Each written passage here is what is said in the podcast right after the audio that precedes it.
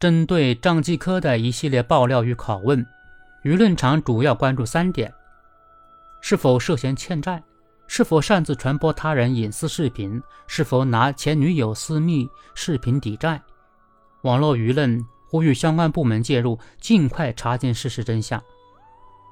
中央政法委微信公众号文章指出，这些热词个个涉嫌违法乃至犯罪，早已超出了民不举、官不究的范畴。查清违法犯罪行为到底是否存在，是维护社会公平正义的应有之义。《新京报》在快点文章指出，事情发酵至今，无论是从还当事人一个公道的角度，还是明确法律的严肃性，都不能任由当事人自说自话。是时候给公众一个真相了。就在大众呼吁真相的同时，其背后的法律问题同样引发了舆论关注。多家媒体就此发表文章，对其中涉及的法律问题进行解析。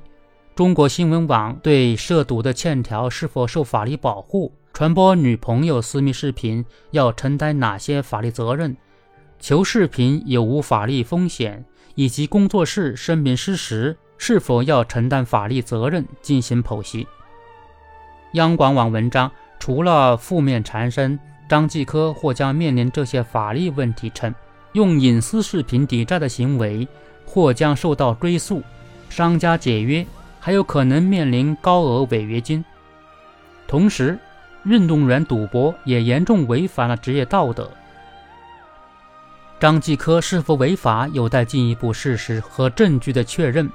但正如封面新闻所说，无论此事后续如何走向，即使仅以确知的信息而论，张继科也差不多接近于人设崩塌、人格破产了。